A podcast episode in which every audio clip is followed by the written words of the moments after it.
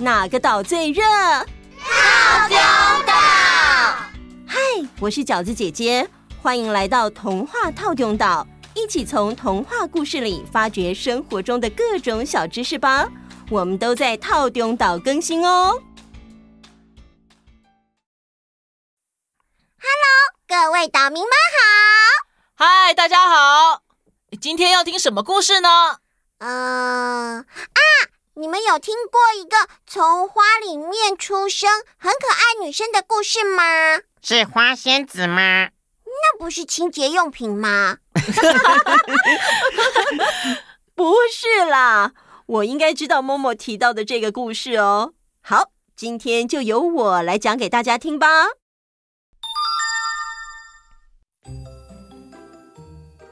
很久很久以前，在一个村庄里。有一个妇人一直没有小孩，她非常非常希望可以有一个小宝宝。于是呢，她就翻山越岭，到深山里找到一位法力很高强的女巫。啊，高贵的巫师大人，请您施展您的法术，赐给我一个孩子吧。哦，你想要一个孩子啊？嗯，可是你命中注定是没有的，所以我诚心的向您祈求，真的非常希望您帮助我。嗯，我只能勉强帮你想个办法。哦，不管什么办法，只要能有个孩子，我都愿意接受。女巫看到这位妇人真的是非常诚心诚意。于是便对他心软了。女巫送给妇人一粒种子，并且对她说：“喏，把它种到土里吧，之后就能够达成你的愿望了。”回到家后，妇人小心翼翼的把种子种进土里。这颗神奇的种子顺利的发芽、长高，并且开出了一个郁金香的花苞。哇，好漂亮的花苞啊！妇人欣赏着这朵含苞待放的郁金香，看着看着，情不自禁的吻了一下花苞。哎，就在这个时候。花苞竟然自己打开了！哇哦，这可不是普通的开花哦，在花苞里竟然藏着一个又小又可爱的小女孩！哎呀，天哪，是一个小女孩！你是来当我的女儿吗？你长得那么娇小，那么可爱。好。从今天开始，我会好好照顾你的，你就把我当成妈妈吧。是的，这个小女孩长得好可爱哦，但是她的身高只有拇指一般的大小，因此呢，这位妇人就把她取名为拇指姑娘。因为拇指姑娘太娇小了，所以她过的是迷你版的生活。妈妈为他做了很多迷你版的生活用品，并且尽心尽力的照顾他。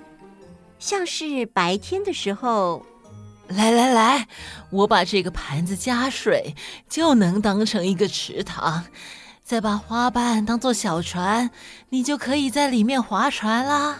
谢谢妈，这样子好悠闲，好好玩呢。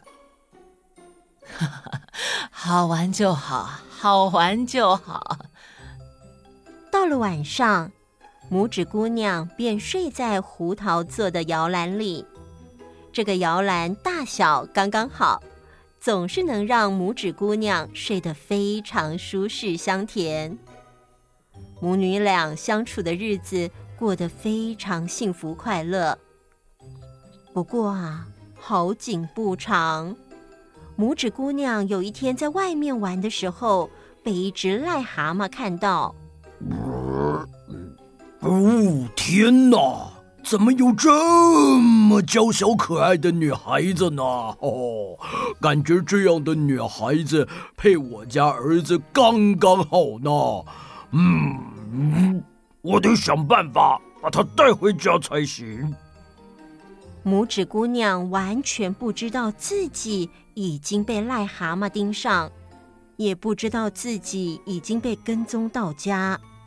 当天晚上，癞蛤蟆就这样偷偷潜进妇人的房间里。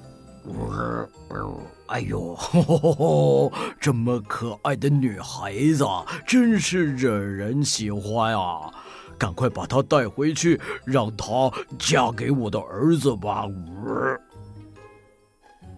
癞蛤蟆没经过拇指姑娘本人以及她妈妈的同意，竟然就这样擅自叼起胡桃摇篮，把拇指姑娘偷偷的带回家了。到了早上，拇指姑娘醒了过来，发现自己睡在荷叶上时，吓了一大跳。啊，我怎么在这里？妈妈呢？小姑娘，从今以后你就住在这儿了，不要再想你的妈妈了，而且你也不用找老公，你直接嫁给我的儿子就可以了。什么？我不要！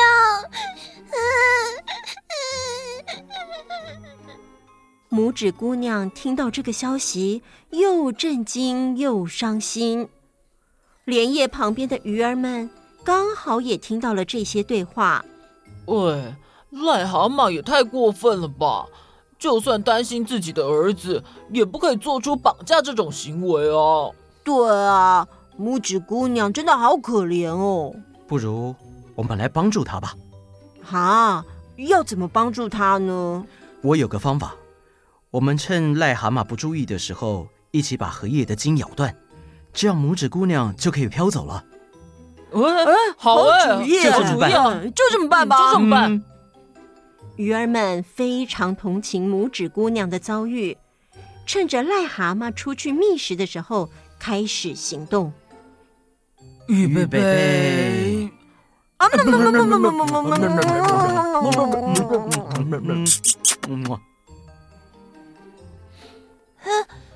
了？怎么晃得这么严重？呃，你忍耐一下哦，我们正在把筋咬断，这样你就可以逃走了。费了一番力气，鱼儿们终于咬断了荷叶的茎，没了束缚的荷叶就这么慢慢的飘走了。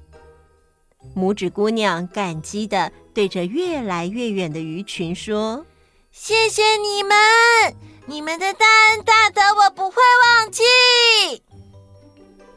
拇指姑娘虽然脱离了癞蛤蟆的控制，但是她却不会控制荷叶的方向，只能在河上飘来飘去。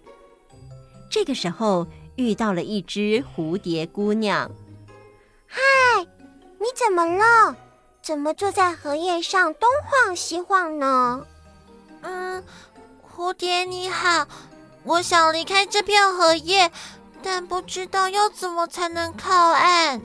哦，原来如此，来，我来帮你吧，把你裙子上的缎带给我。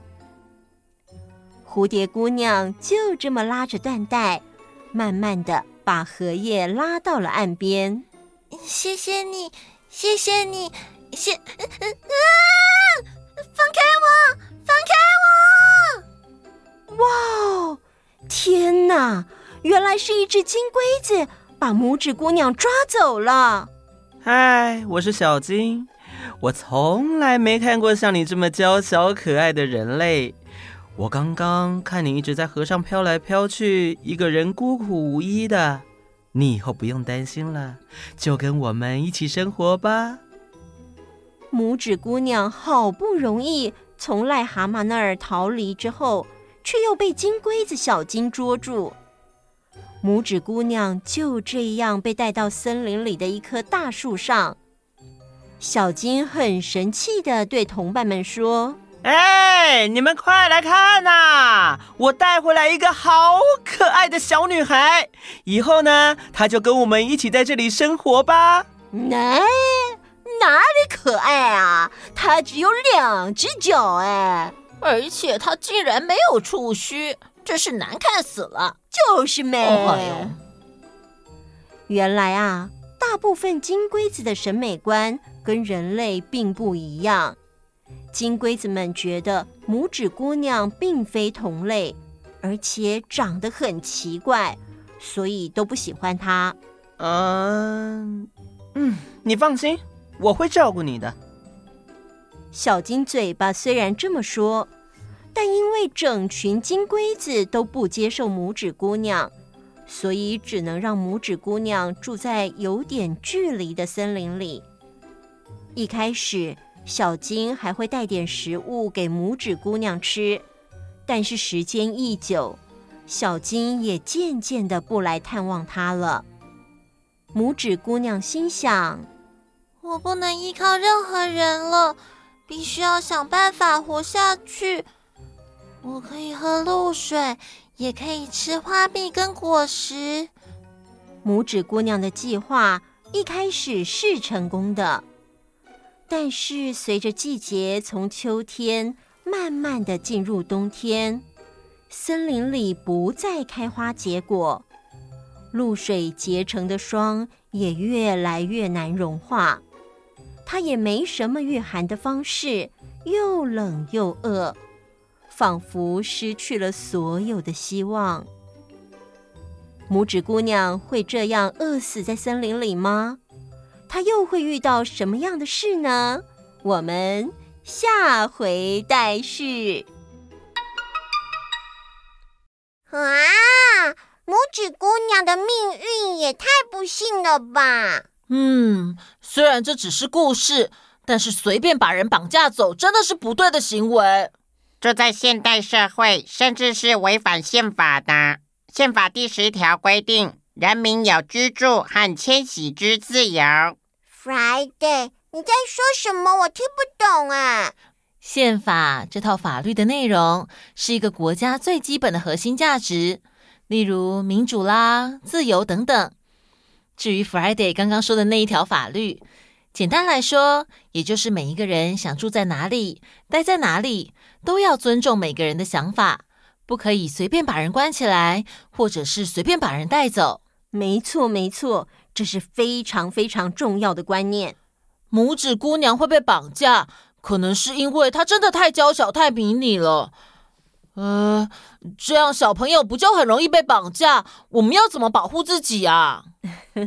先不要那么紧张，这么严重的事情并不会每天发生啊。但是小易问的好哦，不管是任何人都要有保护自己的观念。如果有大人突然开口需要协助，大家可以赶快找别的大人来帮忙他。不随便吃别人给的食物，觉得不舒服的事情要勇敢的说不。迷路的话不要乱跑，在原地等，请附近的店家、便利商店的店员或是警察来帮忙。嗯，以前我们好像有讨论过类似的话题，但这件事非常重要，值得我们再多提醒几次。好，我们知道了。今天的讨论好有意义哦，相信小岛民们也都更知道要怎么样保护自己喽。好啦，时间差不多啦，下次我们再继续拇指姑娘的旅程。那我们下次见，拜拜。我我要把这些观念都记起来，嗯、真的很重要。Hello，博安、阿啾、季谦、雨琪、舒薇、品珍、浩宇、凯欣，还有易峰、子晨、可柔、可亮、玉明、玉泉、丽人、佑心、佑婷、雨洁、林飞、可惜、心爱，以及平汉、君威、易安、大帅、小轩、文泽、玉生、彩星、燕山、阿红、阿涵。还有所有在线上报名参加点点名的小岛民们，新年快乐！大家要用愉快的心情迎接二零二二年的第一个礼拜的开始哦。